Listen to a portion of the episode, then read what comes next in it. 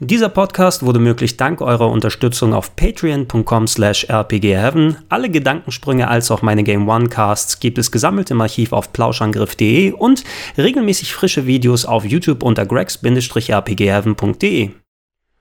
Schönen guten Tag und herzlich willkommen zum großen Jahresabschluss-Special hier bei www.gregs-rpgheaven.de, der Top 11 der besten Spiele 2014, meiner Meinung nach zumindest. Ja, solche Top-Listen hatten wir natürlich des Öfteren mal hier auf dem Kanal, gerade mit den Jahresend-Best-Spielen 2012 hat es seinerzeit angefangen. Zwischendurch hatten wir natürlich auch mal andere äh, Top-Listen, wie beispielsweise meine liebsten Super Nintendo Games oder was sich denn von der Wii am ehesten ertragen lässt, sozusagen. Das hatten wir auch gehabt. Ganz zuletzt sogar eine Top 13 ist es mal geworden. Zwei Top 13 sogar, als Kollege Schröck dazu gekommen ist und wir über unsere liebsten Horrorfilme palavert haben. Jetzt ist es eben soweit, dass wir einmal wieder die bisschen ähm, traditionellere Form dann hochleben lassen und ja, über die ganzen Spiele, die im letzten Jahr erschienen sind, ein klein wenig uns Gedanken machen. Das habe ich mir im Vorfeld natürlich gemacht und es haben sich für mich elf Spiele herauskristallisiert, die ich gerne in meine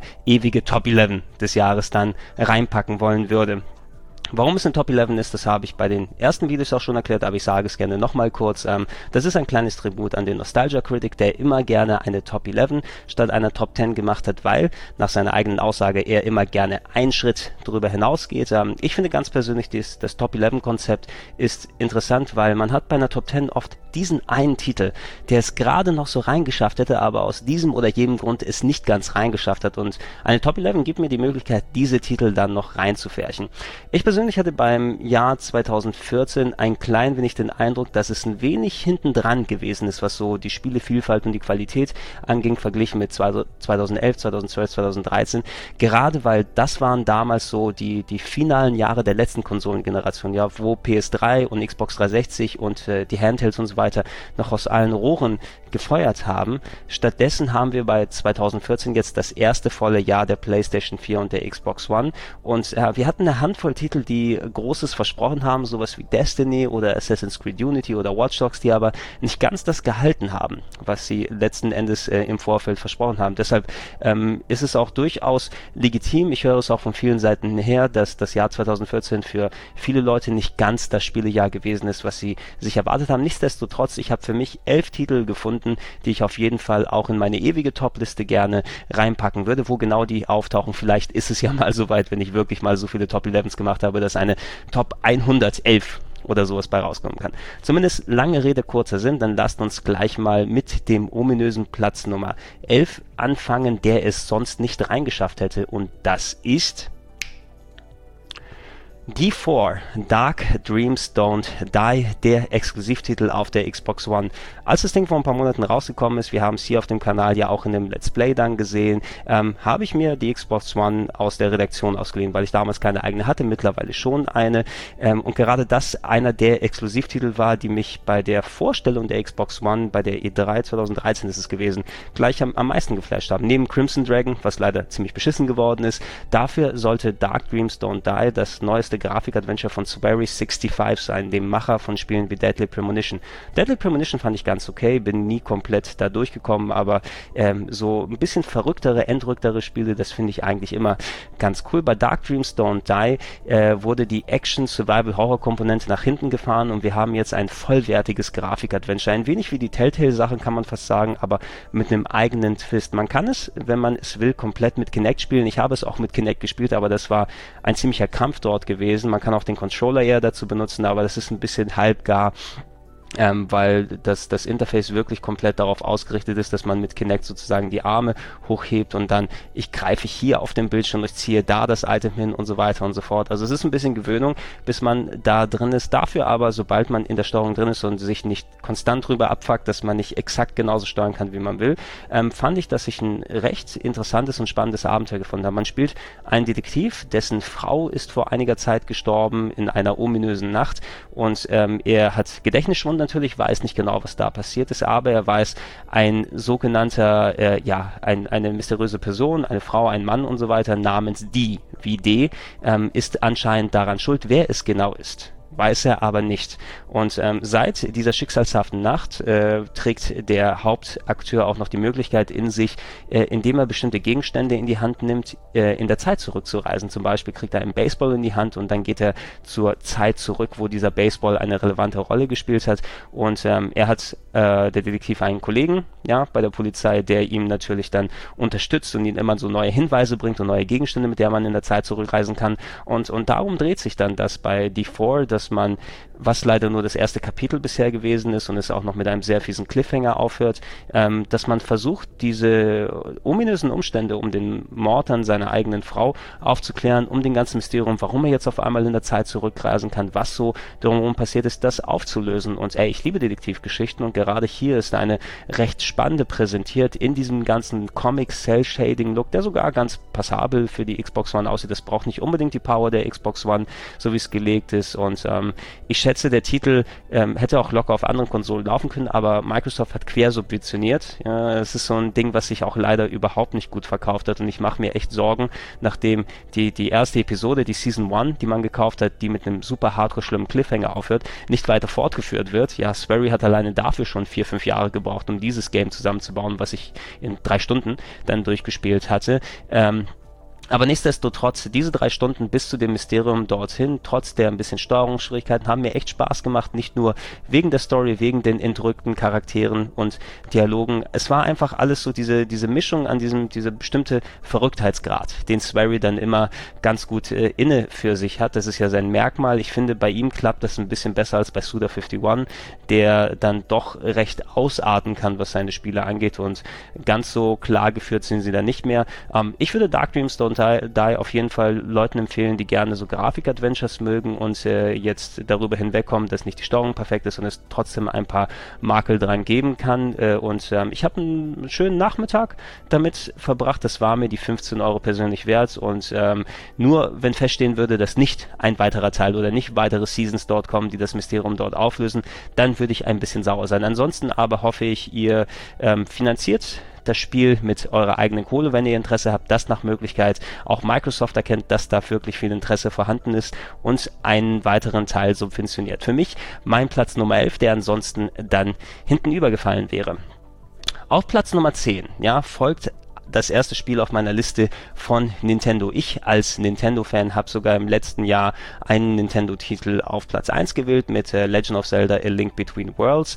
Dieses Jahr gab es ja leider kein richtiges äh, neues Zelda. Das ist im nächsten Jahr mit Majora's Mask angesagt, von dem ich mir ganz sicher bin, auch wenn ich das Spiel schon in- und auswendig kenne, dass es irgendwo in der Top 11 dort landet. Ist sowieso eines meiner Lieblingsgames. Das Spiel von Nintendo, was sich aber jetzt auf Platz 10 bei mir befindet, ist Mario Kart 8. Als es rausgekommen ist, habe ich es damals ein klein wenig gespielt. Äh, meine Mario Kart-Zeiten liegen eigentlich ein bisschen weit hinten. Ich habe zwar jedes Mario Kart gespielt, als es rausgekommen ist, super intensiv, aber eigentlich nur Mario Kart auf dem Super Nintendo. Ähm, ich bin persönlich mit dem N64-Teil nicht so warm geworden. Ich habe seinerzeit lieber Diddy Kong Racing gespielt. Auf dem GBA war es nett, aber ey, okay, wozu brauchst du unbedingt dann für unterwegs Mario Kart? Das war nicht ganz interessant, so für Singleplayer alleine, da hast du ja auch gerne lieber Multiplayer dann gespielt. Der Gamecube-Teil gefiel mir irgendwie nicht mit diesen Doppelcards und so weiter. Ich habe das Gefühl da gehabt, dass jetzt die, die Strecken und die Steuerung wollte nicht so richtig. Auf der Wii habe ich es wieder gerne gespielt. Ja, das lag auch sehr lange Zeit in meiner Spielesammlung. Dann dort drin sogar mit dem Plastik-Wheel, mit dem komischen. Jetzt, mit Mario Kart 8 finde ich, dass es für mich qualitativ wieder mindestens an den Spielspaß rangekommen ist, den ich auf dem Super Nintendo gehabt habe, weil visuell ist das mit Abstand das beste Mario Kart natürlich. Ihr seht es ja auch gerade hier in dem Gameplay dort. Das ist wirklich schön ähm, HD Niveau, was die Wii U imstande zu leisten ist. Ich würde sagen, der einzige Titel, der maximal besser aussieht als Mario Kart 8, ist wahrscheinlich Bayonetta 2 von der Technik aus her. Aber rein spielerisch, äh, ob du es mit dem Gamepad oder mit Controller und was auch immer spielst oder ob du alleine spielst oder online oder im Multiplayer und so weiter, ähm, es sieht gut aus, es steuert sich gut alles. Es gibt eine enorme Vielfalt an Charakteren, an Strecken, an Modi und so weiter. Ähm, der Online-Modus ist sehr, sehr cool. Ich werde vor allem da auch in Bälde. Es gibt ja Gregor Zox, ähm, die wöchentliche Live-Show auf Twitch, auf dem Twitch-Kanal von EMP, dem Versandhändler, also twitch.tv slash emp-de. Da mache ich einmal in der Woche meine Videogame-Show Gregor Zox, Samstag 16 bis 17 Uhr. Da werde ich auch demnächst, das werde ich zeitig dann ankündigen, mal eine Multiplayer-Session von Mario Kart 8 dann drin haben. Man kann sehr leicht Online-Turniere erstellen, braucht sich nicht grämen um irgendwelche Freundeslisten, die mal funktionieren und mal nicht, ähm, sondern kann einfach so Codes ausgeben. Und das finde ich extra toll bei einem Nintendo-Titel, der spielerisch gut ist, der sehr viel Vielfalt hat, dass du auch das Online-Gaming relativ leicht dort verbauen kannst und alles echt gut funktioniert. Du hast dieses Mario Kart TV, wo mit Replays gespeichert werden. Also Nintendo hatte echt an viel gedacht und für mich ist es auf jeden Fall sogar der viel bessere Partytitel als beispielsweise ein Smash Brothers. Ich weiß, da kommt persönliche Präferenz dort mit rein, aber mit Mario Kart 8 haben die ein ziemliches Brett abgeliefert und ähm, wie schon erwähnt, ich habe es zu Beginn zwar ein bisschen gespielt und dann ein wenig vernachlässigt, aber in letzter Zeit habe ich es immer öfters gespielt. Ne? Und nicht umsonst, wir werden es gemeinsam zocken, also haltet da ein wenig Ausschau auf dem Kanal über oder über Twitter und Facebook. Ich werde es dann ankündigen. Ähm, übt noch mal ein klein wenig, ne? damit ihr hoffentlich auch mit meinen exzellenten Mario Kart Skills dann mithalten könnt. Für mich auf jeden Fall ein verdienter Platz Nummer 10. Sollte euch dieses Video gefallen haben, würde ich mich sehr darüber freuen, wenn ihr einen Daumen hoch gebt und natürlich auch ein Kanalabo hinterlasst, sofern ihr das nicht schon längst erledigt habt. Über neue Videos werdet ihr zusätzlich informiert, wenn ihr mir auf Twitter oder Facebook folgt.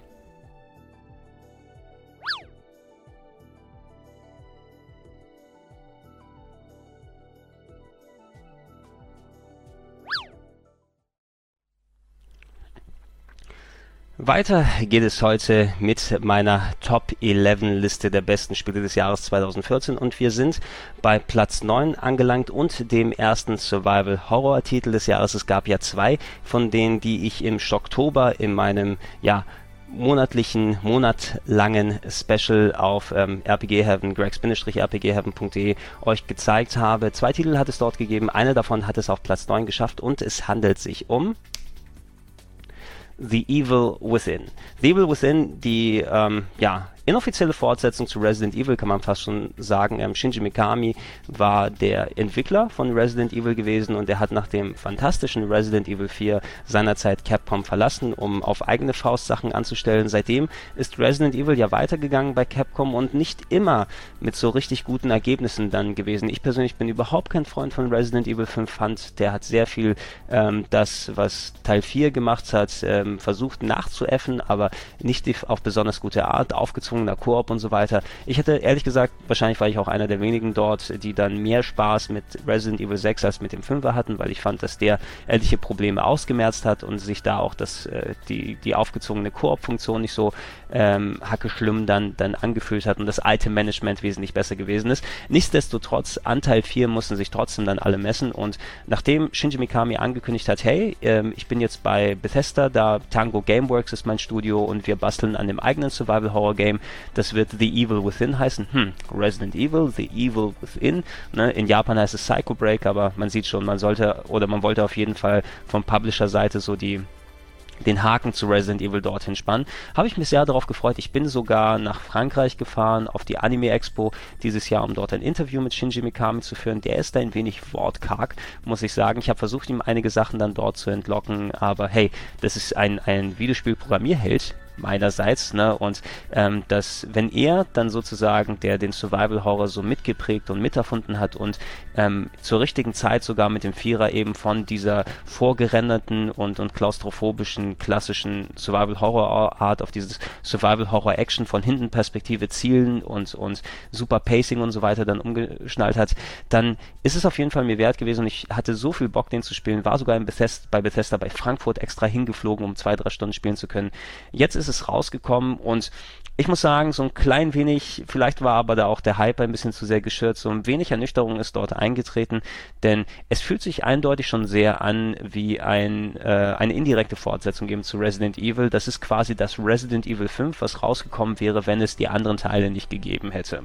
Na, also der ganze Fortschritt, der in den letzten zehn Jahren passiert ist, in der Steuerung, in den Kontrollen, sogar im Survival-Horror-Genre, wenn du dir andere Sachen wie Outlast beispielsweise anguckst und Amnesia, die komplett anders mit diesem Horror-Thema umgehen als das klassische Survival-Horror-Ding, ähm, die, äh, wenn man sich The Evil Within anguckt, existieren für dieses Game nicht, denn dieses Game baut konsequent darauf auf, wie Resident Evil funktioniert hat, eine neue Story ist reingetan worden, nichts mit Umbrella und dies da und so weiter, sondern du bist ein Detektiv namens Sebastian Castellanos, der mal seine Frau verloren hat. Und jetzt geht er in ein Sanatorium und wird in einen Fieberwahn-Albtraum mit Weltuntergangsszenario und, und Mutanten und Monstern dort reingerissen. Äh, was alles vollkommen okay ist, aber es kam für mich nicht so ganz zusammen, wie es zusammenkommt. Es hat sich immer noch sehr, sehr gut für mich dann insgesamt dann, dann angefühlt, sonst wäre es hier nicht auf Platz 9 gewesen. Aber es hat für mich das Potenzial gehabt, auf der 1 zu landen. Und das ist nicht dann auf die 1 gekommen, rein der Tatsache geschuldet, dass ein wenig dieses Pacing und die Abwechslung, die ich vom Resident Evil 4 kenne, ich hier nicht so wirklich dann funktioniert hat. Bei Resident Evil 4 gab es so eine Stelle, da äh, musstest du auf einen Aufzug warten, den du gerufen hast, und da kam so ein großer, schier unbesiegbarer Gegner auf dich hin und du musstest panisch panisch flüchten und im letzten Moment dem ausweichen und darauf warten, dass dieser Aufzug kommt. Das war so eine adrenalinpumpende Stelle, dass äh, sie, jeder, der das Game gespielt hat, sie wirklich also äh, überlebt hat im besten Fall. Ja, wenn es nicht überlebt hat, dann würde er heute nicht mehr da sein, aber jeder erinnert sich an die Stelle. Dieses hat Mikami versucht wohl sehr, sehr oft in das Spiel zu verbauen, denn es gibt sehr, sehr viele, fünf, sechs verschiedene Gegner, die schier unbesiegbar sind, die dich dann durch spezielle Level-Parts verfolgen und sehr viel Panik, sehr viel Fluchtsequenzen, sehr viel äh, Trial and Error, dass du auswendig lernst, ach scheiße, ich hätte, nachdem ich von diesem Monster geflohen bin, ein bisschen nach rechts gucken sollen, weil dort war der Schalter versteckt. Jetzt, wo ich siebenmal gestorben bin, dann weiß ich es eben besser. Und davon sind mir ein bisschen zu viel Szenen dort drin gewesen. Also das Game ist ein bisschen anstrengend zu spielen. Und es ist auch ein bisschen zu lang mit so 16, 17 Stunden. Speziell so dieser Endboss auf Level 10 hat mir den letzten Nerv gekostet. Ähm, ihr seid vielleicht dabei gewesen, als ich es äh, durchgespielt habe im Let's Play hier auf dem Kanal. Und äh, wie gesagt, es mag sich jetzt ein bisschen motzig dann dort anhören, aber es ist letzten Endes auch immer noch ein Survival-Horror-Game von Shinji Mikami und der kann die Dinger eben eigentlich ganz solide raushauen. So von der Steuerung her, von der, äh, vom Level-Design, von der Abwechslung ist das schon richtig cool eigentlich alles. Und äh, auch wenn die Grafik mal ein bisschen hier und da ruckelig äh, sein kann, ähm, es hat schon ein, eine gute Atmosphäre und einen guten Look und, und sehr, sehr viele interessante Ideen, die dort verbaut wurden und ähm, äh, wer, wenn man auf so Adrenalinzeug steht und sogar ein bisschen Stealth-Action machen will, es versucht so Elemente zu verbauen, wie wir beispielsweise bei Last of Us hatten, mit einem Gegner ranschleichen und Stealth-Kills und dieses und alles, ähm, das kommt schon sehr gut, wenn es funktioniert. Es ist aber auch eben ein sehr anstrengendes Spiel und äh, deshalb muss man aufpassen. Ich würde nicht empfehlen, dass man sehr viel davon am Stück dann spielt. Ja, mir tun ein wenig Kollege Simon und Fabian dann leid, die das Game gemeinsam für GameOne.de nochmal in der Arbeitsatmosphäre dann spielen müssen. Ich hätte am liebsten mit dem Spiel wirklich immer dann ein bisschen Pause gemacht, damit man es ein bisschen besser genießen kann und nicht eben hauruck dann in so einer zack, zack, zack hintereinander Wegarbeit-Atmosphäre dann da machen muss. Da wird es wahrscheinlich ein bisschen höher werden. Schade, dass eben nicht jeder Punkt so aus ausgefeilt wie bei Resident Evil 4, aber immerhin noch für mich ein verdienter Platz 9, denn bereut habe ich es bei weitem nicht, dass ich es durchgezockt habe. So, Platz Nummer 8, nachdem wir die Survival Horrors und die Nintendo-Spiele hatten. Wir sind im RPG-Heaven, es muss auch mal Zeit sein für Rollenspiele hier. In den letzten Jahren war es ja immer, es gab nicht mehr so viele supergeile Rollenspiele, die rausgekommen sind und zufälligerweise das Spiel, was sich jetzt auf Platz 8 befindet, oder besser gesagt, die Collection, die sich auf Platz 8 befindet, ist eine Sammlung von älteren Rollenspielen. Es handelt sich um die Tales of Symphonia Collection. Tales, die bekannte Rollenspielserie von Namco Bandai, seit über 15 plus Jahren und auch mindestens 15 bis 20 Einträge aktiv ähm, gewesen. Ähm, heute, nicht heute oder in den letzten Wochen rausgekommen sogar Tales of Hearts R, Tales of Hearts R für die PlayStation Vita, wo ich auch gerade dran sitze. Das beste Spiel aus der Serie für mich ist persönlich Tales of Symphonia gewesen, das erste äh, Tales-Rollenspiel für den Nintendo GameCube damals.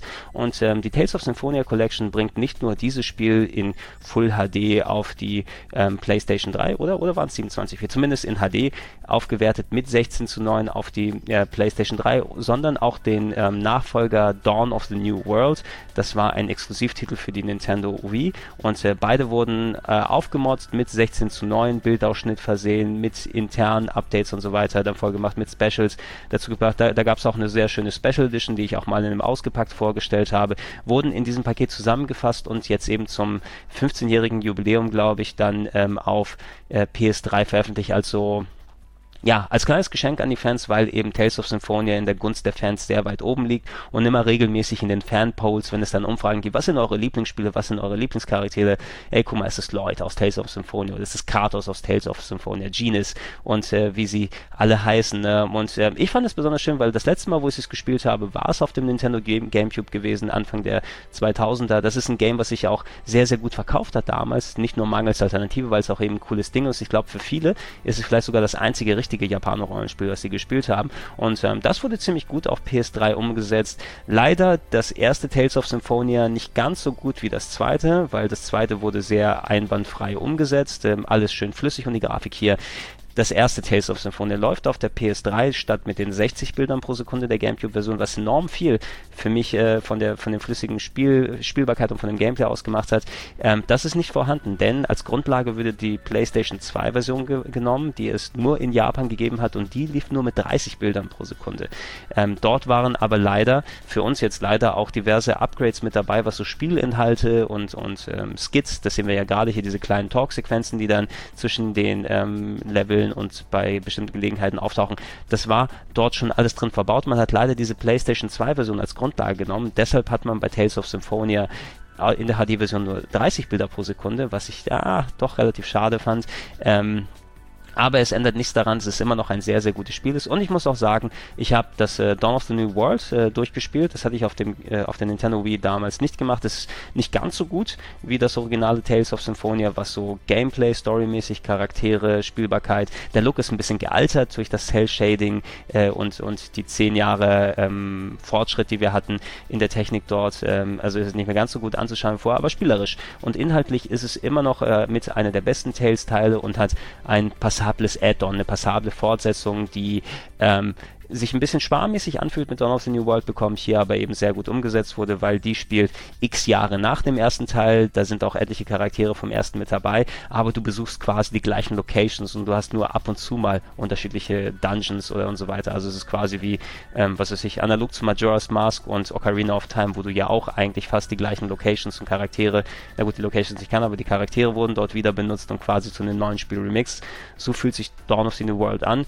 Ähm, wer noch nicht Tales of Symphonia gespielt hat und ein bisschen Interesse an Japaner-Rollenspielen hat, die Collection selber gibt es sehr günstig. Die wird auch sehr günstig, auch die Spiele einzeln auf PlayStation Network äh, dort verkauft. Und hey, ich hatte sogar, wie gesagt, sehr viel Spaß mit Dawn of the New World dieses Jahr. Und ich finde schön, dass man nicht eben nur auf veraltete Hardware mittlerweile wie den GameCube und die Wii dann angewiesen ist, um es zu spielen. Und ähm, wer es noch nicht kennt, sollte auf jeden Fall einen Blick dort reinwerfen.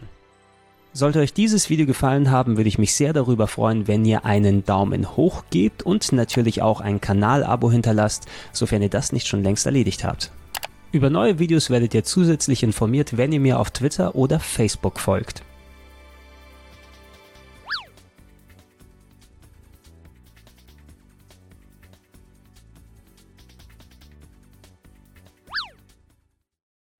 Auf Platz Nummer 7 haben wir den zweiten Survival-Horror-Titel.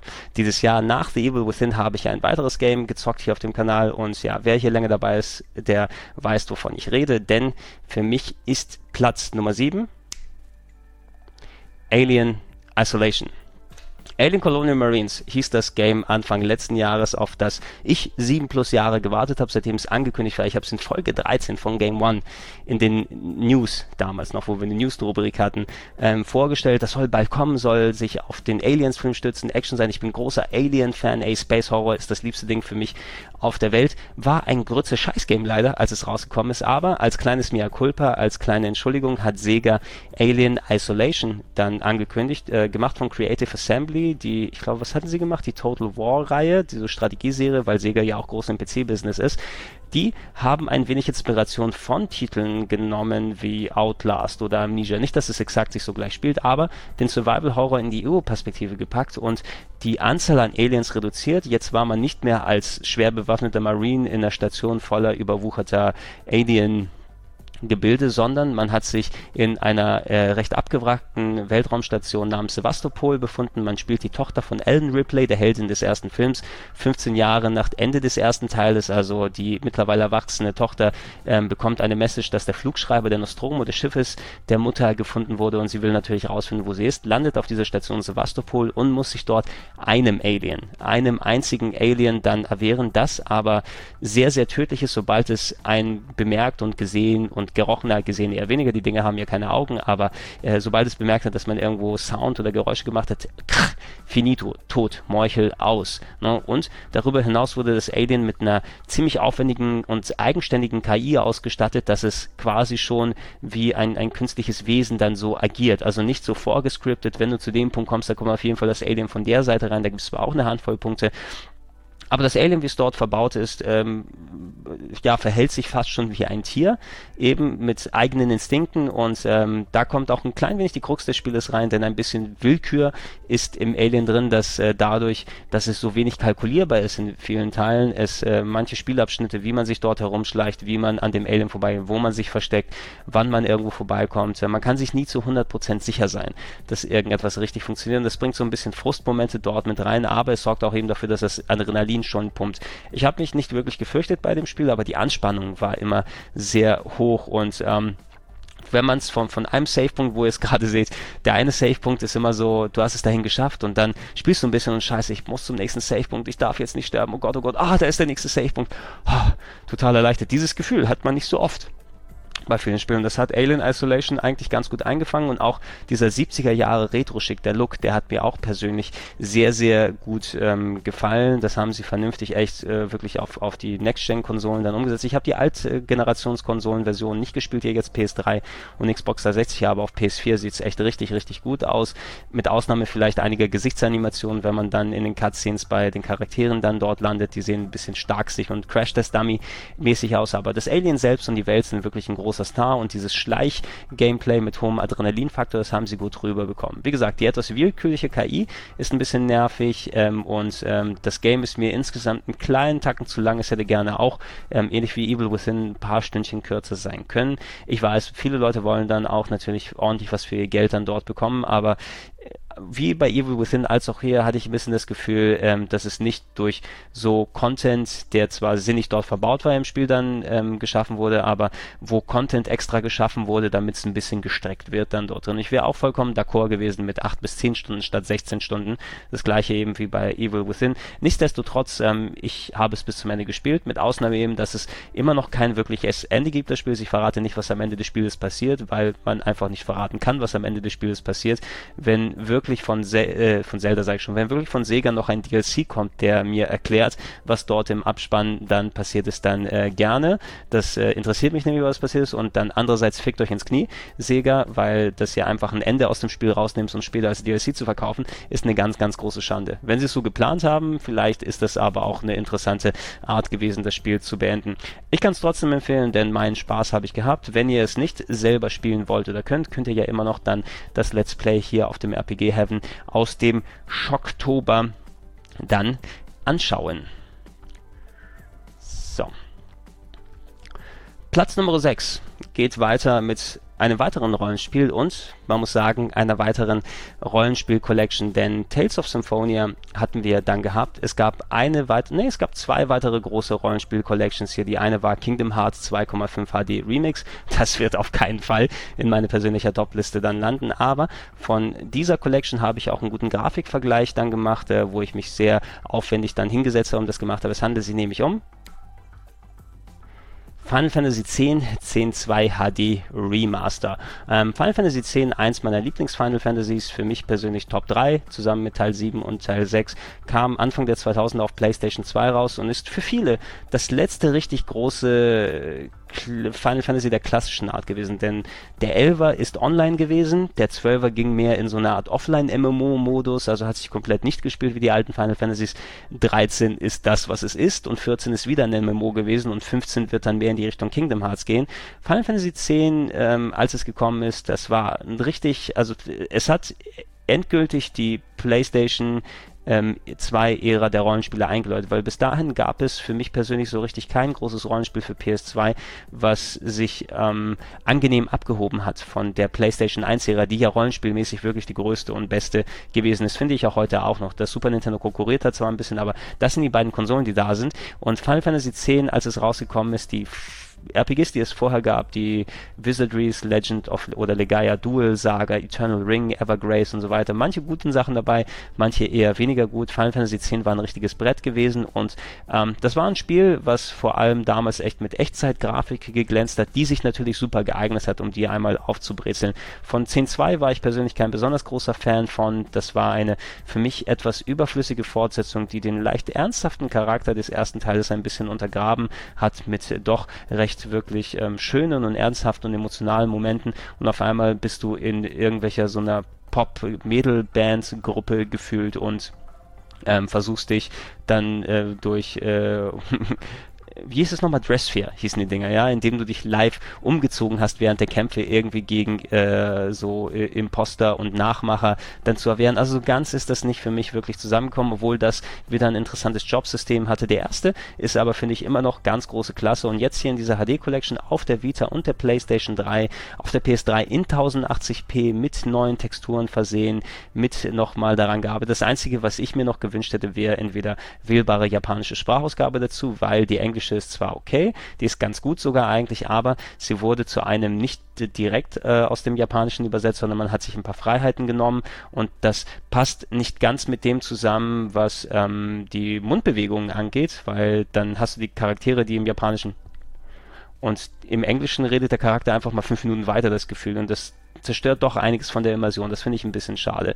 Abgesehen davon aber ein sehr, sehr guter Port. Wenn ihr euch die Un Unterschiede mal angucken wollt, ähm, das ähm, HD und äh, SD, sozusagen Final Fantasy 10, 10.2 Vergleichsvideo findet sich immer noch äh, hier unter Gregor Testet, müsste es dann dabei sein. Und da habe ich alle Unterschiede eigentlich dort äh, aufgeömmelt. Ihr kriegt die Collection jetzt hier relativ günstig. Die gab es zuletzt für knapp so 18 Euro sogar online zu erstehen im PlayStation Network. Ich habe es für die Vita als auch für die PS3 gekauft in der Collectors Edition, sodass ich meine alten Sachen dann verkloppen ähm, kann und nicht nur äh, von einem Spiel dann irgendwie 10 Exemplare da habe. Es kommt sogar noch für PlayStation 4 im Jahr 2015, wobei ich mir nicht sicher bin, äh, es sei denn, dass da irgendwas mit der Übersetzung noch gemacht wird oder dass es mit 60 Bildern statt 30 Bildern pro Sekunde läuft, wenn da noch was dran gedreht wird, dann könnte es wieder interessant sein, aber eigentlich sind die schon ideal, so wie sie sind, die Version her. Und ey, ähm, wenn man rein nach Spielinhalt gehen würde, würde ich vielleicht äh, die Collection hier noch weiter oben tun, weil 10 ist auch im Jahr 2014 dann, äh, oder Final Fantasy 10 im Jahr 2014 auch noch total wert ist, richtig gut zu zocken. Aber ich finde so als Gesamtpaket und äh, wenn man bedenkt, dass es eben auch schon 10 Jahre alt ist, bin ich auch d'accord damit, das Ding nur auf Platz 6 zu setzen und nicht unbedingt noch irgendwo in meine Top 3 dort mit einzufügen. Auf jeden Fall ähm, guter Job gemacht, äh, gut gemacht Square Enix äh, und ich hoffe, hoffe, dass zumindest was für die PlayStation 4 Käufer noch geboten wird, weil ansonsten werde ich zumindest nicht nochmal Geld ausgeben, wenn es soweit ist. Sollte euch dieses Video gefallen haben, würde ich mich sehr darüber freuen, wenn ihr einen Daumen hoch gebt und natürlich auch ein Kanalabo hinterlasst, sofern ihr das nicht schon längst erledigt habt. Über neue Videos werdet ihr zusätzlich informiert, wenn ihr mir auf Twitter oder Facebook folgt.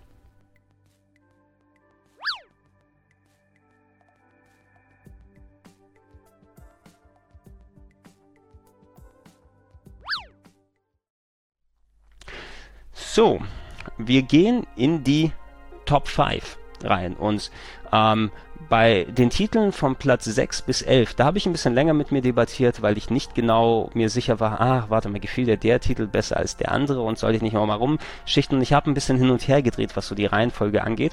Die Top 5 selber stand aber relativ fix fest. Und ähm, die habe ich mir auch sofort angeguckt und gesagt, ja, da fühlst du dich eigentlich gut mit, das kannst du so kategorisieren und ähm, auf die Top 5, da kannst du eigentlich was drauf geben, denn so wird es auch bleiben. Auf Platz 5 ein weiterer Horror-Titel. Ich liebe Survival Horror, ich kann nicht anders und wobei ich mich nicht gefürchtet habe bei Alien Isolation und auch nicht gefürchtet habe bei The Evil Within, bei diesem Game habe ich mich gefürchtet. Ich habe es auch hier auf dem Kanal dann durchgespielt und durchgebibbert. Es handelt sich um PT. Silent Hills, dem Playable Teaser, die spielbare Demo sozusagen, das spielbare Vorab, äh, die Vorabversion von dem Spiel, was in anderthalb, zwei, zweieinhalb Jahren dann Silent Hills, das neue Silent Hill von Hideo Kojima dann werden soll. Das war ja eine ganz coole Nummer damals. Ich war bei der Gamescom angekommen ne, und da hieß es, ey, es wurde gerade released PT, ein Playable Teaser. Ähm, und ähm, niemand weiß, was es genau ist. Man, ist. man ist irgendwie in so einem Gang und man sieht das aus der Ego-Perspektive und man weiß nicht so direkt, was man machen muss. Und es hat sich sehr schnell herauskristallisiert, dass irgendjemand hat das Game dann durchgespielt und fucking hell, es ist ein Teaser für das kommende Silent Hills, ja, und Hideo Kojima arbeitet an Silent Hill und wir hören die Musik von Akira Yamaoka und äh, Norman Reedus, einer der Hauptdarsteller aus The Walking Dead, spielt da wohl als Charakter mit und so weiter. Ich dachte, what the fuck? Warum muss ich das denn lesen, während ich auf der Gamescom bin und dieses Ding nicht spielen kann? Äh, als wir dann von der Gamescom zurückgekommen sind, habe ich mir das Ding sofort installiert, runtergeladen, gibt es immer noch for free, dann zu erstehen und es ist das wirklich, was drin steht. Es ist ein Teaser, es ist also kein vollwertiges Spiel, sondern wirklich nur ähm, ein, ja, eigentlich kannst du es, wenn du richtig genau Bescheid weißt, was passiert ist, in einer halben Stunde durchspielen. Die meisten brauchen wirklich ein bisschen länger. Ich glaube, ich habe das Fünffache gebraucht und gegen Ende hin sogar Hilfe dann gebraucht, weil es doch recht kryptisch ist, wie man es durchspielen kann. Aber mir hat schon mal gezeigt, dass dieser neue Ansatz, ne, die Ego-Perspektive, die gleich für mehr Klaustrophobie sorgt, wo ich finde so einen, einen schummrigen Gang wesentlich gruseliger als alle Alien- und Monsterverseuchten Kerker und schleimbetropften ähm, Folteranlagen der Welt. Äh, und es hat richtig bei mir einen Nerv getroffen. Also ich war, ich wirklich habe ich mich reingegraben, emotional und, und, und ähm, visuell sozusagen in das Spiel. Ich hatte also wirklich Tunnelblick, als ich das gespielt habe und so, hey Mann, ich, ich war heilfroh, wo ich einige Sachen selbst dann gelöst habe. Und je kryptischer das gegen Ende wurde, das sollte ja eigentlich ein Spiel sein, das man ein bisschen im Verbund löst, wenn Leute das streamen und sich Hinweise gegenüber geben. Ähm, und man kann es ja auch nur durchspielen, wenn man ein PlayStation-Mikrofon oder die PlayStation-Kamera angeschlossen hat und dann bestimmte Wörter zu bestimmten Uhrzeiten ins Mikrofon sagt, also ganz kryptische Dinge. Mich hat das Ding richtig gefangen. Ne? Ne?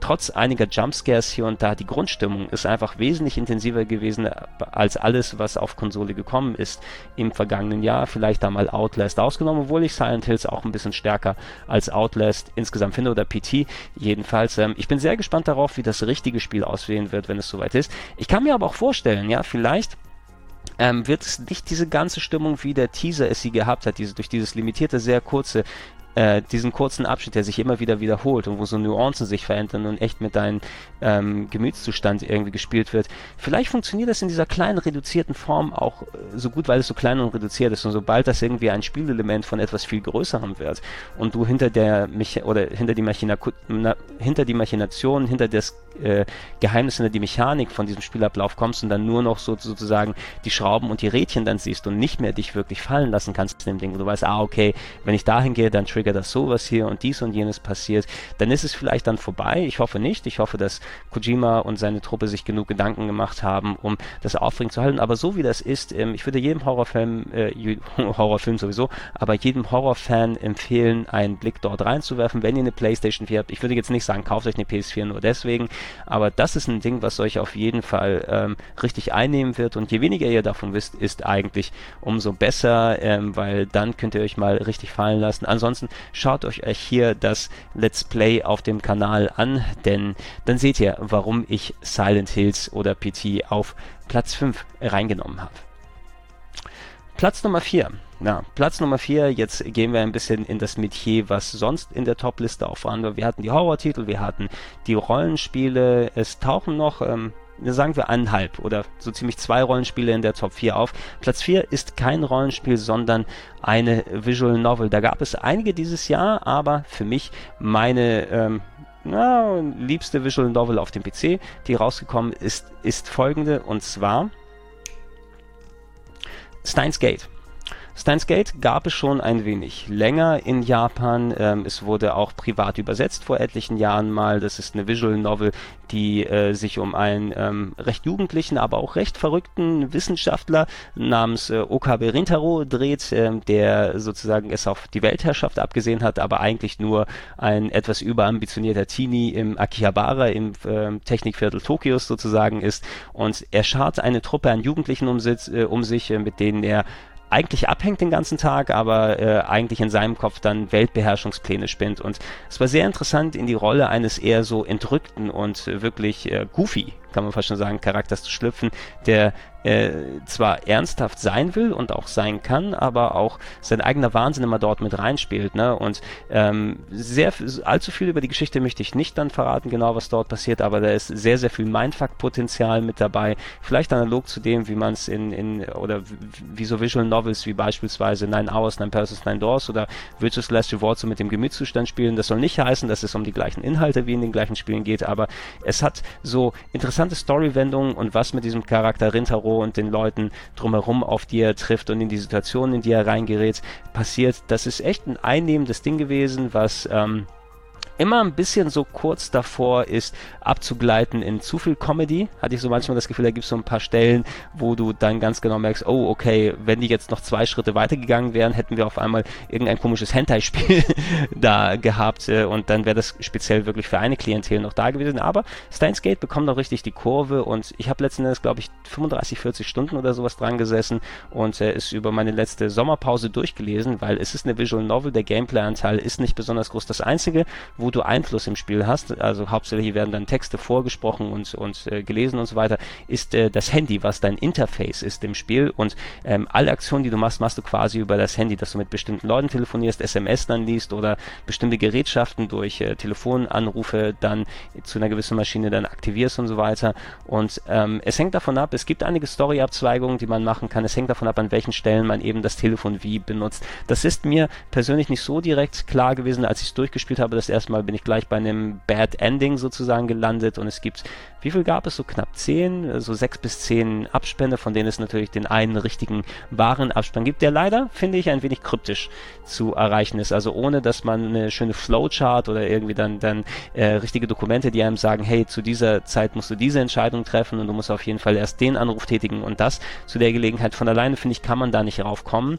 Und ähm, gegen Ende hin äh, diese, die, das wahre Ending, den Kurs, den das wahre Ending reinschlägt, aufgelegt ist, sehr emotional, aber für mich auch persönlich ein bisschen nicht ganz so ähm, rund äh, zusammengeführt, weil ich da eher so die Charakterbeziehungen, wie sie aufgebaut sind, ist natürlich auch, wenn du viele Figuren und Charaktere dort hast, die Beziehungen untereinander sehr, sehr wichtig. Ich wäre eher emotional in eine andere Richtung tendiert, so wie das Spiel gegangen ist, aber das Spiel hat sich für diesen einen Kurs entschieden und zumindest da konsequent weitergemacht. Es gibt eine Anime-Serie von Steins Gate, die kennen die meisten vielleicht eher als das Spiel, aber ich sage immer, ey, egal wie gut die Anime-Serie ist, wenn es äh, videospieltechnisch dazu was gibt oder wenn es speziell eine Visual Novel ist, dann werde ich immer die Visual Novel und das Spiel äh, oder quasi zum Buch äh, selber dann bevorzugen gegenüber die Kurzfassung in Anime-Form zu sehen. Das ist eben bei, ne, bei einer 24-teiligen TV-Serie, so viel glaube ich, hat dann Steins Gate und äh, die TV-Serie erzählt eben die Ereignisse des Spieles Richtung besten Endes nach. 24 mal eine halbe Stunde, du hast 12 Stunden. Gegenüber 35 bis 40 Stunden. Ja, oder wahrscheinlich sind es sogar noch weniger, wenn du dann auf 24 Minuten dann dorthin gehst. Also du siehst, was für eine Diskrepanz dort im Storytelling und bei der Charakterentwicklung sein kann. Und das ist ein bisschen schade, wenn man das bei Steins Gate verpasst.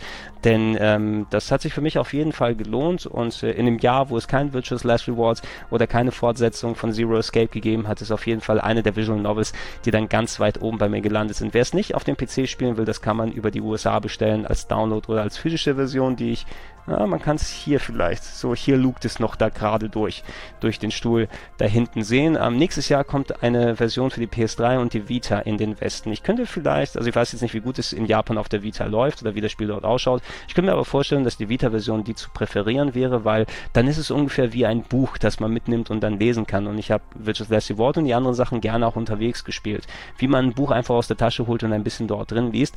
Wenn man das am PC direkt machen muss oder an eine Heimkonsole gebunden ist, ist es vielleicht ein bisschen schwieriger, dann, äh, weil das Lesevergnügen dort im Mittelpunkt stehen soll. Ähm, ich kann es nichtsdestotrotz auch in der PC-Version sehr empfehlen und für mich ist das ein verdienter Platz Nummer 4 gewesen.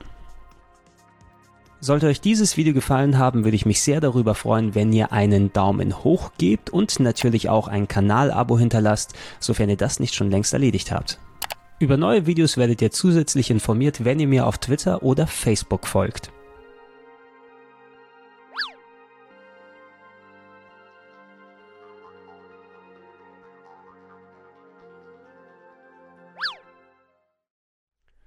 Weiter geht es mit der Top 3 meiner elf liebsten Spiele des Jahres 2014 und dort ist ein weiteres Rollenspiel. Oh, es sind erstaunlich viele Rollenspiele dieses Jahr dort. Auch wenn ich Rollenspiel-Fan bin, hatte ich immer das Gefühl, dass diese Genre gerade in den letzten Jahren ein bisschen unterrepräsentiert war. Und man kann sagen, dass es ein Japano-RPG ist, aber es ist nicht von Japanern gemacht. Platz Nummer 3 gehört nämlich South Park The Stick of Truth, der Stab der Wahrheit. Ich bin großer South Park-Fan, ich habe es seit der frühen Zeit gerne geguckt und ich finde, South Park ist eine der wenigen Serien, obwohl sie schon so lange unterwegs sind, 16, 17 Jahre mittlerweile, ähm, die kontinuierlich besser und qualitativ hochwertig geworden ist. Heute, die Folgen sind ganz anders als früher. Früher war es ein bisschen so der juvenile Pipi-Kaka-Humor, der natürlich immer noch vorhanden ist, aber heute mit ihren ähm, sehr vielen Sozialkommentar, der mit dabei ist und Verballhornung aktueller äh, popkultureller und zeitkritischer Sachen. Also South Park ist eine Serie, die auf einem ganz eigenen Niveau funktioniert und die Macher von South Park, Matt Stone und Trey Parker, sind beides sehr, sehr große Videospielfans. Zuletzt sogar äh, dann äh, sehr lustig gewesen die Game Award Verleihung 2014 in den USA. Da hat Trey Parker für seine stimmliche Leistung, äh, das was er als Voice-Over dann in The Stick of Truth gemacht hat, hat er einen Award abgestaubt in Best Acting in a Video Game vor Kevin Spacey der für Advanced Warfare eben nominiert war. Und dann ist er auf die Bühne gegangen, der Trey Parker, und hat gesagt, ja, ich liebe Videospiele, vor allem, weil es die eine Kategorie oder das eine Medium ist, wo ich einen äh, Scha Schauspiel-Award äh, in einer gleichen Kategorie, wo Kevin Spacey nominiert ist, dann gewinnen kann. Und das hat schon ein bisschen ausgedrückt, denn für ein Videospiel, äh, man merkt, dass ähm, die äh, South Park Macher Videospielfans sind, dass sie sich das richtige Team gesucht haben, Obsidian, Rollenspielexperten, die auch sowas wie Fallout New Vegas beispielsweise gemacht haben und die haben sich so zusammengeschlossen und quasi eine spielbare Staffel von South Park geschaffen. Ja, dieser Stick of Truth ähm, ist äh, so dass das, das MacGuffin, sozusagen der Gegenstand, der die Story ein wenig antreibt, aber das ganze Game ist so angelegt, als ob die Kinder in South Park selbst ein großes Herr der Ringe Rollenspielspektakel dann einigen. Du bist ein neues Kind, was in der Stadt ankommt und gerätst irgendwie in die Fronten dadurch, aber es ist alles ein großes Spiel was die Leute miteinander zocken. Natürlich eskaliert alles und es geht alles drunter und drüber, aber es fand ich einen erfrischend anderen Ansatz, wie man sowas machen kann.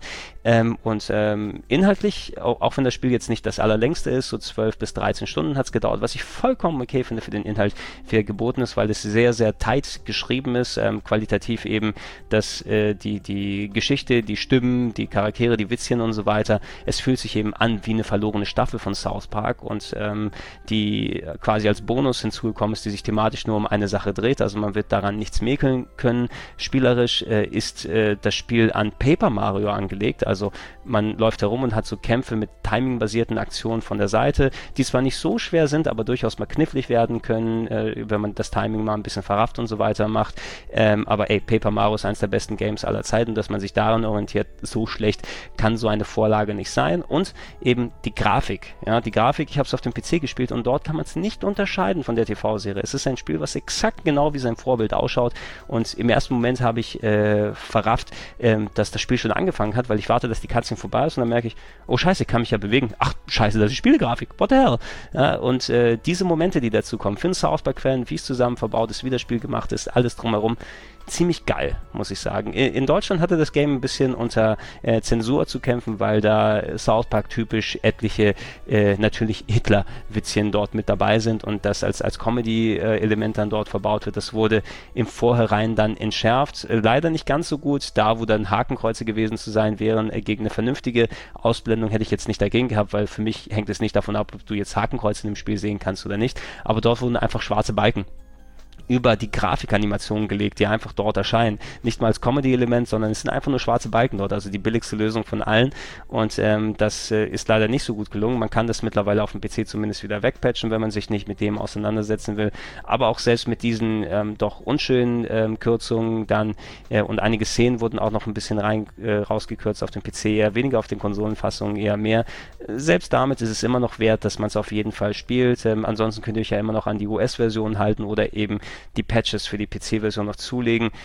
Ich fand es sehr, sehr gut. Ich habe mich sehr darüber gefreut und ich würde mich auch sehr, sehr darüber freuen, wenn es denn noch einen weiteren Teil gäbe. Es muss ja nicht der Stick of Truth sein, es könnte ja auch was anderes sein, aber South Park als Videospiel ist toll und ich möchte gerne mehr haben in Bälde. So, das war Platz Nummer 3 und wir kommen in die Top 2 rein. Der Titel, der sich jetzt auf der 2 befindet, hat es knapp verpasst hier auf die 1 zu kommen. Okay, ja, ich muss, oder? Knapp, doch, die ersten zwei Plätze haben sie nicht allzu viel die Waage gegeben. Lange Jahre, das ist ein Titel aus einer Serie, der jetzt auf Platz 2 kommt, habe ich mich der Serie ein klein wenig verwehrt, weil es doch eine Serie ist, die ein bisschen sperriger ist, dort reinzukommen. Und wenn man sich der nicht komplett widmet, dann sieht man nicht wirklich Land. Ähm, ich habe es erstmals dieses Jahr getan mit diesem Teil und deshalb befindet sich auf Platz Nummer 2 Dark Souls. 2.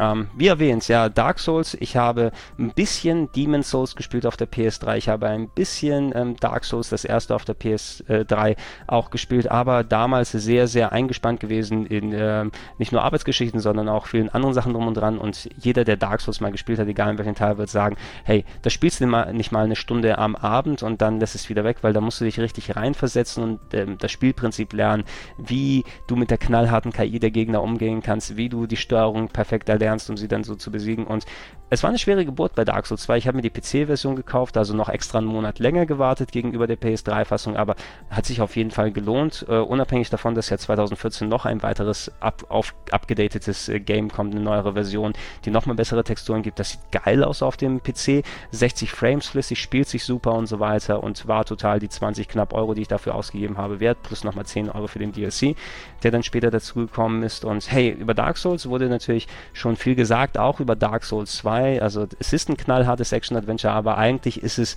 ja, die Schwierigkeit kommt dadurch zustande, dass man eben Angst vor der eigenen Courage hat und nicht nur so wirklich mit den, mit den Feinheiten des Spieles umgehen kann. Ähm, ich habe an den ersten Enkeln bestimmt 50 oder 60 Mal gesessen. Ich dachte, ey, das ist der Anfang des Spiels, wie willst du das jemals schaffen und so weiter. Aber es hat die Motivationskurve eben auch dann so hoch gehalten, dass ich es immer wieder probiert habe, die Endgegner anzugehen, neue Level da zu erkunden und selbst wenn ich abgekratzt bin, wurde ich nie richtig demotiviert, sondern immer, ach komm, nochmal kannst du. Ne? Und das ist so die Kunst hinter Dark Souls gewesen, das ist die Kunst auch von Dark Souls 2 ähm, und ähm, ich fand es eben für ein Spiel, das so diesen Ansatz hat, funktioniert es echt gut und ähm, ich konnte natürlich keinen wirklichen Vergleich gegenüber geben, dadurch, dass ich so wenig das originale Dark Souls und Demon Souls gespielt habe, wie es sich anfühlt, weil Dark Souls 2 ist nicht umstritten. Es ist äh, zwar bei vielen Top-Listen ganz weit oben, es ist unter anderem sogar euer, ähm, oder besser gesagt, das äh, Spiel der Game One Community des Jahres geworden. Ihr habt es auf Platz 1 gewotet, fast ein Fünftel, mehr als ein Fünftel aller Stimmen gingen auf Dark Souls 2 bei der letzt, äh, letzten Wahl vor ein paar Monaten, bei der es ja jetzt die Special-Episode gegeben hat. Also seine Fans hat es und ich fand es auch sehr, sehr gut. Aber jetzt, wo ich das erste Dark Souls 1 gespielt habe, merke ich natürlich, dass ähm, es in gewissen Formen simplifiziert ist Dark Souls 2. Ja, alleine das Leveldesign, was beim ersten so wirklich wunderbar ineinander geschlossen ist. Du hast das Gefühl, dass es wirklich eine große, riesige Welt ist, die miteinander verbunden und verschachtelt ist. Das hast du bei Dark Souls 2 weniger, sondern es hat ein bisschen einen lineareren Touch, sozusagen das Gefühl, du, die Level fächern sich weit aus und hängen nicht wirklich miteinander zusammen. Das nimmt der Welt ein wenig ihre Glaubwürdigkeit äh, insgesamt. Ähm, aber das ist auch nur gemessen eben am ersten Dark Souls. Es spielt sich auch ein bisschen anders als das erste Dark Souls. Ich dachte, ach, du hast den Zweier jetzt durchgespielt, dann machst du den ersten Mal, da wirst du ähm, dich auch nicht durchwerfen. Nein, das Timing ist anders, die Rollen funktionieren anders, die Waffen sind anders gepaced und sowas, äh, wie man sie auflevelt und so weiter. Und ich habe aktuell gerade sehr viel Spaß äh, an, an Dark Souls sein, stellen mich nicht vielleicht cleverer an als beim zweiten, aber trotz 70 Stunden, die ich gebraucht habe, um den zweiten durchzuspielen, mit viel Schmerz äh, geschafft.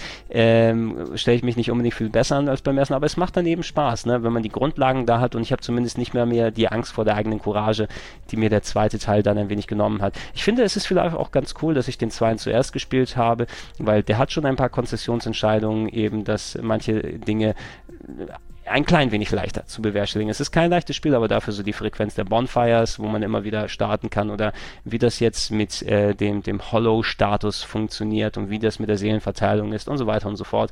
Das ist schon ein wenig gnädiger beim zweiten Teil, mit Ausnahme des DLCs, weil der DLC ist knallhart und auch sehr leveltechnisch aufwendig gemacht. Also den kann ich jedem empfehlen, der wirklich nochmal eine extra Herausforderung haben will. Da ist auch mit das beste Leveldesign von allen Dark Souls und Demon Souls Sachen bisher dann dort drin.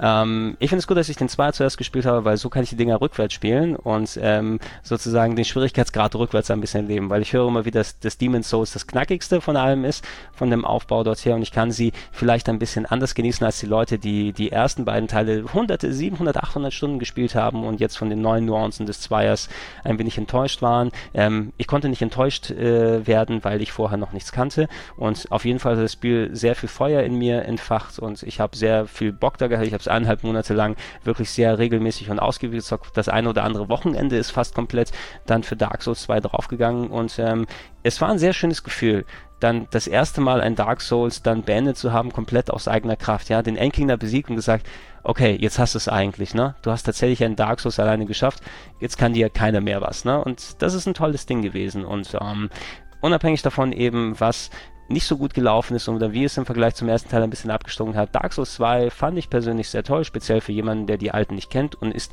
mein verdienter Platz Nummer 2. Sollte euch dieses Video gefallen haben, würde ich mich sehr darüber freuen, wenn ihr einen Daumen hoch gebt und natürlich auch ein Kanalabo hinterlasst, sofern ihr das nicht schon längst erledigt habt. Über neue Videos werdet ihr zusätzlich informiert, wenn ihr mir auf Twitter oder Facebook folgt.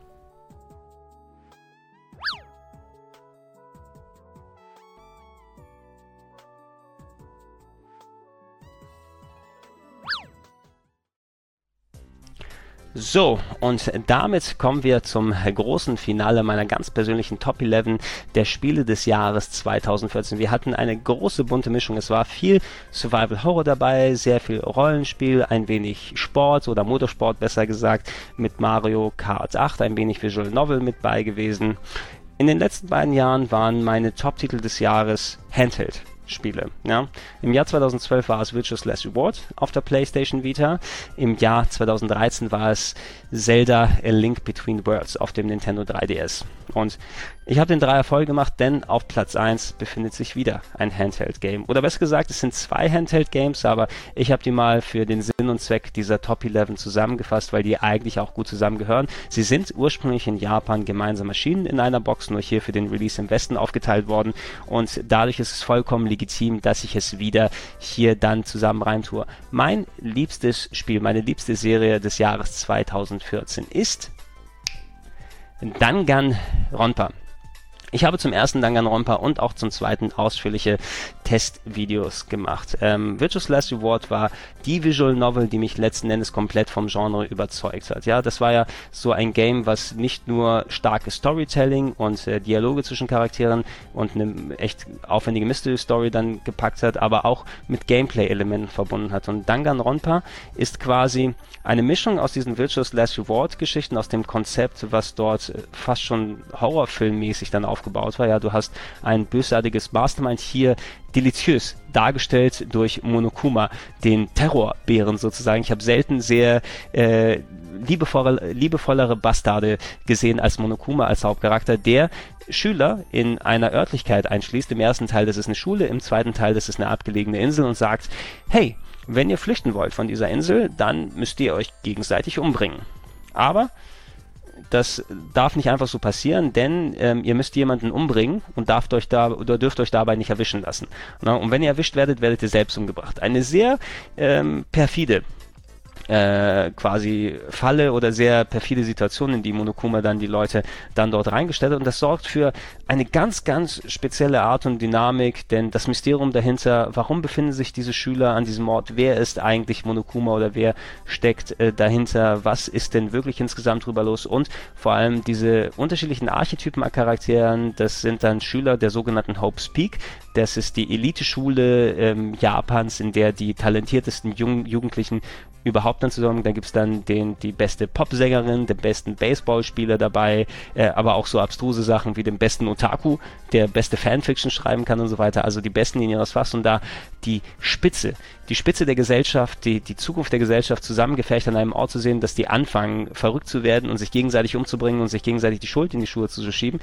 Das ist echt ein absurdes und abstraktes Konzept und das ist echt toll bei Danganronpa zusammengekommen, weil der visuelle Stil und wie die Charaktere zusammenkommen, wie die Dialoge geschrieben sind, da ist viel Spaß mit dabei, da ist auch richtig gut ins Englische übersetzt worden. Du kannst auf der Vita-Version vom ersten und zweiten auch japanische Sprachausgabe wählen, wenn du willst, aber die englische ist auch super geworden ähm, und mich hat das Spiel richtig gepackt. Ja? Ähm, das Gameplay-Element, was dazu kommt, ist nicht wie bei Virtual Slice World so Puzzleräume, aus denen man kommen kommt. Es gibt zwar einen Abschnitt, der ein bisschen daran erinnert in einem der Spiele, aber eigentlich, ihr seht es gerade auch hier im Material, was gezeigt wird, ähm, es sind Phoenix Wright-artige Gerichtsverhandlungen. Dort ist das sogenannte Schulgericht, wo dann die Schüler zusammenkommen und anfangen, die Beweise, die gesammelt wurden, wenn ein Mord passiert, sich, sich dann gegenseitig an den Kopf zu werfen, um den wahren Mörder dann zu ermitteln mit diverser Minigame-Scheiße, die wir hier auch noch sehen, dass vielleicht der einzig negative Punkt an dem Spiel ist, äh, dass man diverse so Action-Minigames machen muss während dieser Gerichtsverhandlungen, die nicht immer wirklich gut funktionieren und manchmal ein bisschen nervig sind, aber ich habe es in Kauf genommen. Und es hat eine interessante Panik,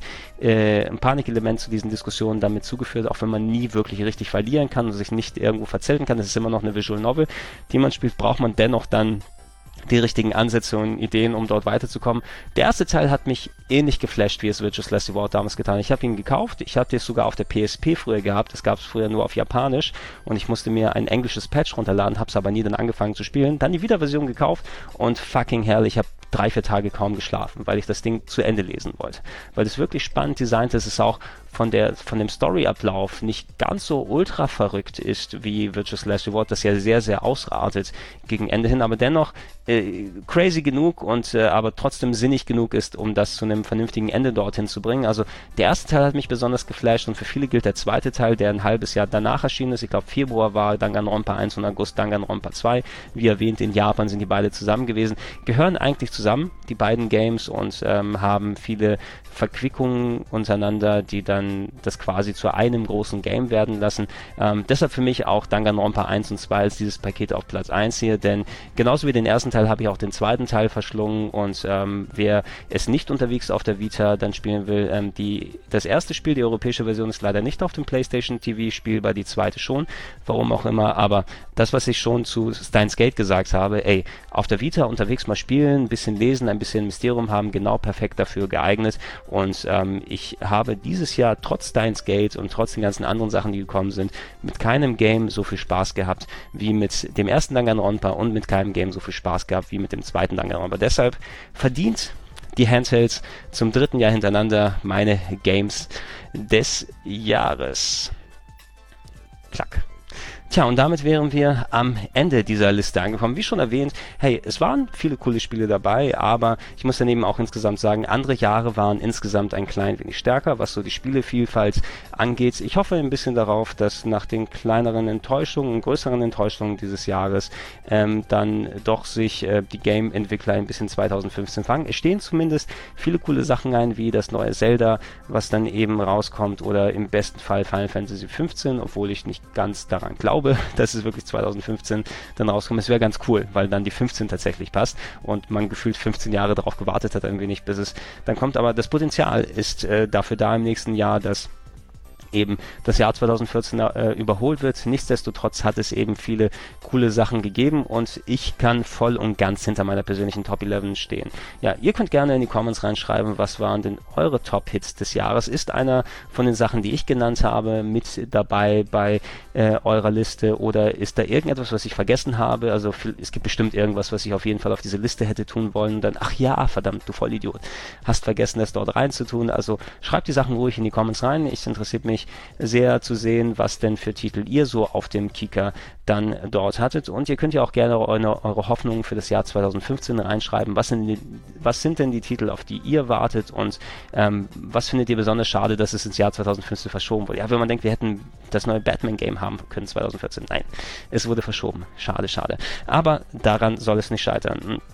Ich möchte mich bei euch nochmal bedanken, wie bei den meisten Videos in Richtung Jahresabschluss, dass ihr so treu hier zugeschaut habt im RPG haben. Wir haben in diesem Jahr die größten Zugriffszahlen dort gehabt, speziell im Schocktober mit den Film- und Let's Play Specials. So viele Zugriffe wie noch nie hier gehabt und die Abozahlen sind ähm, durch die äh, Luft geballert und ähm, ich kann euch nicht genug danken dafür, dass ihr so treu hier dran geblieben seid. Ich werde versuchen, im nächsten Jahr den Output ein wenig anzupassen, weil ich mittlerweile auch ein bisschen anders in Pflichten dann aktuell bin, dass ich, glaube ich, leider nicht mehr so viele Sprite-Scenes dann werde machen können und zwischendurch mal hier und da das eine einschieben. Also es kann sein, dass die Videofrequenz ein wenig kleiner wird. Das kann ich jetzt mit Bestimmtheit noch nicht sagen. Und ihr solltet auf jeden Fall darauf achten, die Live-Sendung jeden Samstag von 16 bis 17 Uhr, aktuell jedenfalls gelegt, Gregor zockt auf dem Twitch-Kanal von EMP, twitch.tv äh, slash emp-de. Da wird auch einiges an Content stattfinden. Ich werde versuchen, hier auf dem Kanal aber mehr auf Qualität sozusagen als auf Quantität zu setzen. Die Let's Play-Sachen machen mir zwar viel Spaß, aber ich habe vielleicht auch dann mal die Gelegenheit, sagen wir mal, wenn ich nicht drei Let's Plays oder sowas mache, die Zeit dafür benutzen, einen besser vorbereiteten Beitrag und einen geschnittenen Beitrag dazu machen, wie es beispielsweise jetzt das Weihnachtsspecial gewesen ist. Vielleicht ist es ja ganz gut, dass ich demnächst mal ein paar von den Spielen da so mache. Da werde ich zeitig aber bei einem ähm, Gregors, äh, wie heißt es nochmal, Bundesgregor Dent Video, ja, dann mal ankündigen, wenn ich mal ein bisschen so einen kleinen Masterplan habe. Und ihr sollt auf jeden Fall dann darauf achten, was sonst bei Twitch dann dort auch passiert. Ich versuche da vernünftig die Synergieeffekte dort mit reinzubringen. Ich bedanke mich bei euch, ich hoffe, ihr hattet ein, schön, ihr hattet ein schönes Jahr 2014 und äh, ich wünsche euch den guten Rutsch ins Jahr 2015 und ja, wir sehen uns aller spätestens Anfang des Jahres wieder. Ciao, ciao, bye bye. Ich war Ihr Bundesgregor Dent. Das war meine Top 11 der Lieblingsspiele des Jahres 2014. Bis dann. Sollte euch dieses Video gefallen haben, würde ich mich sehr darüber freuen, wenn ihr einen Daumen hoch gebt und natürlich auch ein Kanalabo hinterlasst, sofern ihr das nicht schon längst erledigt habt. Über neue Videos werdet ihr zusätzlich informiert, wenn ihr mir auf Twitter oder Facebook folgt.